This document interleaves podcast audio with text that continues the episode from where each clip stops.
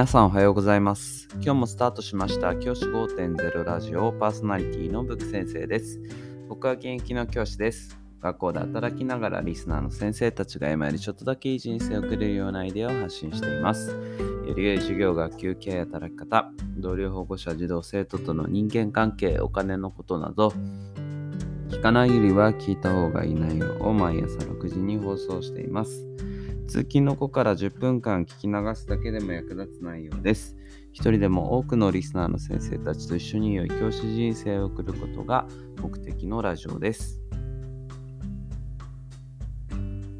今回のテーマは夏休みの課題についてお話をしたいと思います。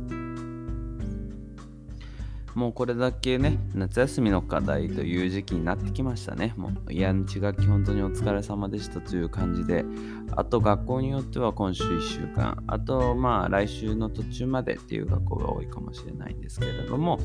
もうそろそろですね、夏休みの課題をどうしようかっていうことを考える時期かなというふうに思います。そんな今だからこそですね、夏休みどういった課題をするべきかということをお話ししたいなというふうに思います。夏休みの課題、うん、どのようにしていくか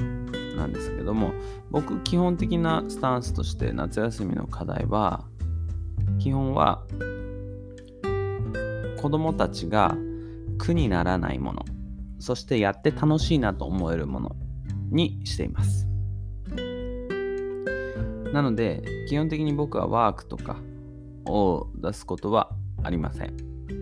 もちろん今までの学習範囲のワークはやっておくということは課題にしたりはしますけどもそれ以外の形で例えば教科書の中で自分が一番印象に残ったページ残った単元を自分の中で分かりやすく4コマでまとめてきなさいとかあるいはその内容をまとめた参考書を作りなさいとかそういったねこうアウトプットメインの活動を求めることはあります。結構ねそういった活動をすると面白くて子どもたちもあの意欲的に取り組んでくれるんですよね。やはり学校の中でやっていることってあの先生が求めるものってすごくインプットが多いような気がするんですよね。ワークとかやるようにとかって言ったりとか、これを暗記しなさいなんていうものが結構あったりすると思うんですけど、それだとですね、なかなか子供たちってやる気起きないんですよね。アウトプットがあるということの方が子供たちはやる気を起こしてくれます。そうなってきた時に、ぜひアウトプット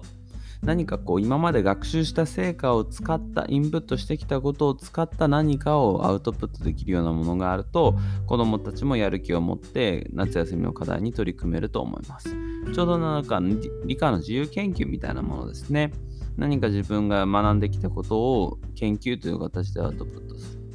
そういったものをですねどの教科でも行っていくっていうのがいいのかなというふうに思います。これのメリットは、それぞれがそれぞれの学習進度に応じて、学習能力、それぞれの段階に応じて取り組むことができるってことですよね。例えば単元の中で単元をまとめ、先ほど言った単元をまとめて参考書を作りなさいっていうのも、人によっては難しい単元を選ぶ子もいれば、人によってすごく簡単な単元を選ぶ子もいるんですよね。そうすると、まあ、いろいろなレベルに応じた課題になっていくかなと思います。個別最適化された学びっていうのがこれから求められていく中でじゃあそれが達成できる課題は何かというふうに考えると僕はそういったアウトプットメインの課題が求められるのじゃないかというふうに思っています。先生方はどのように考えるでしょうか？じゃあ今日はこの辺で。起立例着席。さようなら。また明日。